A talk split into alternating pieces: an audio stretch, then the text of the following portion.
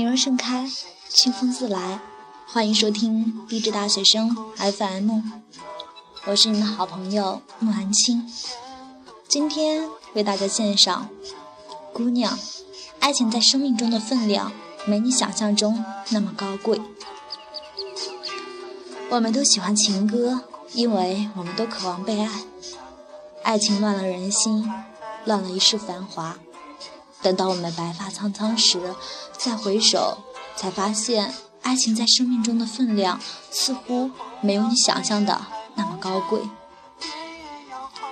二十一岁的时候，你从大学毕业了，第一份工作的薪水是八百，做的却不是自己的专业。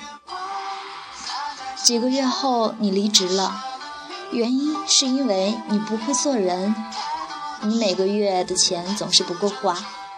你有一个男朋友，你毕业，他也毕业。你们读书时就在一起，每天要打一个多小时的电话，每周一个多小时的公交车路程都不觉得远。公交车站永远有个人靠着站牌在等你。你每个月的呢？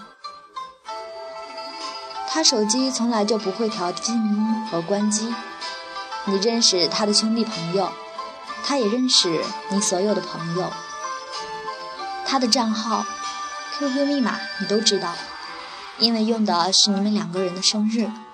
出去时，他总是把钱包跟手机放你的包里。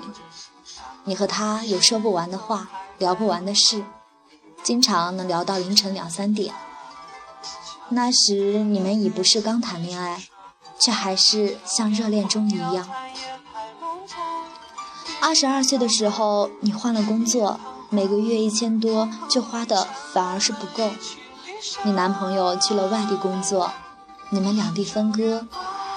他开始经常泡酒吧，他天天都有应酬，见惯了灯红酒绿，学会了逢场作戏，每天玩到凌晨才睡。睡前都记得给你发条短信说晚安。你生气时，他会一直给你打电话，向你道歉。二十三岁的时候，你和他最终还是分手了，因为距离，也因为外面的世界太精彩。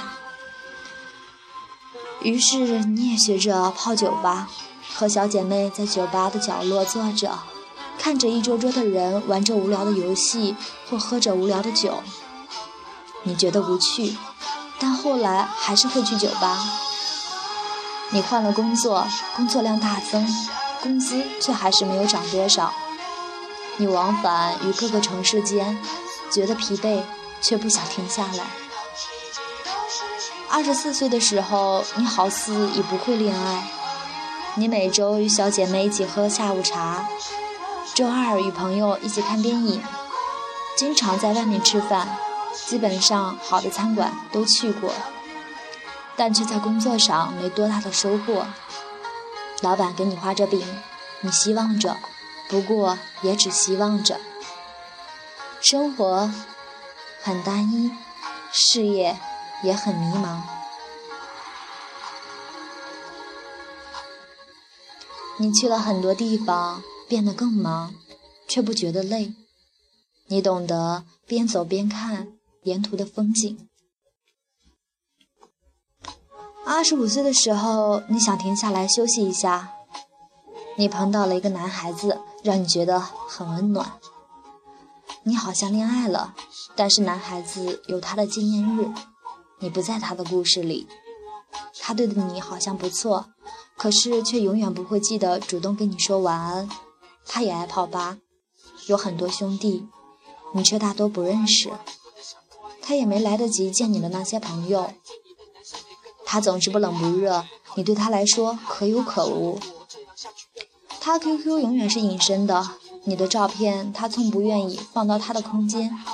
他说感情是两个人的事，原来他不敢让别人见证两个人的幸福或是不幸。他手机总是调静音或关机，你最怕你给他打电话，手机里听到说对不起，你所拨打的电话暂时无法接通。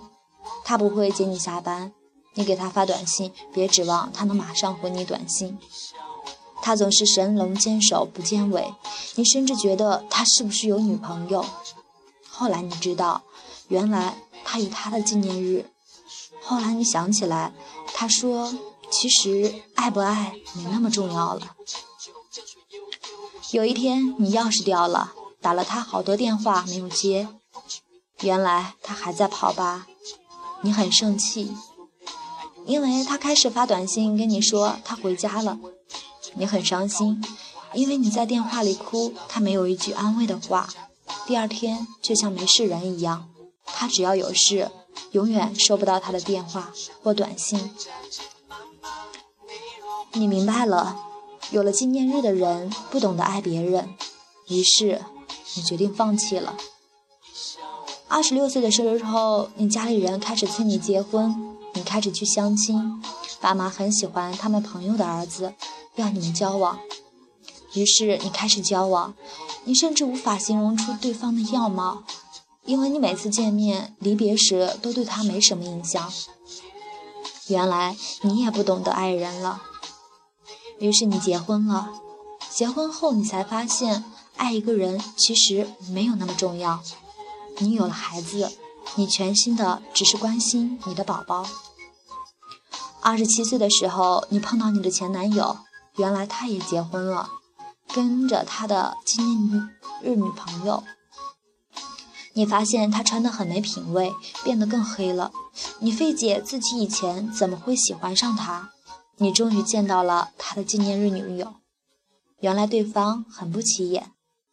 你终于明白，原来是你太把他当回事儿，原来他什么都不是。二十八岁的时候，你已经淡忘了所有与爱情相关的东西。你开始算着如何提前还贷，你和你老公计划着换套大再大点的房子，能让双方老人家能常来往。你愁着孩子的教育问题，你又有了一个女儿。此时你工作稳定，你以为你永远不会为了谁洗衣做饭，可是你现在下了班，每天还是会去菜市场买菜。只记得讨价还价，偶尔老公带你去吃一次西餐，你还觉得他浪费钱。你再也不大手大脚的花钱，却保持着一年一次的旅游。三十五岁的时候，你们换了大房子，也买了车子，提前还了大部分的贷款。不过为了宝宝上学的事情，到处托关系。每周二跟小姐妹一起看场电影，周末偶尔喝个下午茶。谈论的话题永远围绕孩子。五十五岁的时候，你退休了，和老伴一起回家开了个小店，家里有个院子，种些花花草草，还种些自己爱吃的菜。你家有个池塘，傍晚你家老头总是会在葡萄树下钓鱼。儿子在国外定居了，女儿也做妈妈了，每个月回来看你们一次。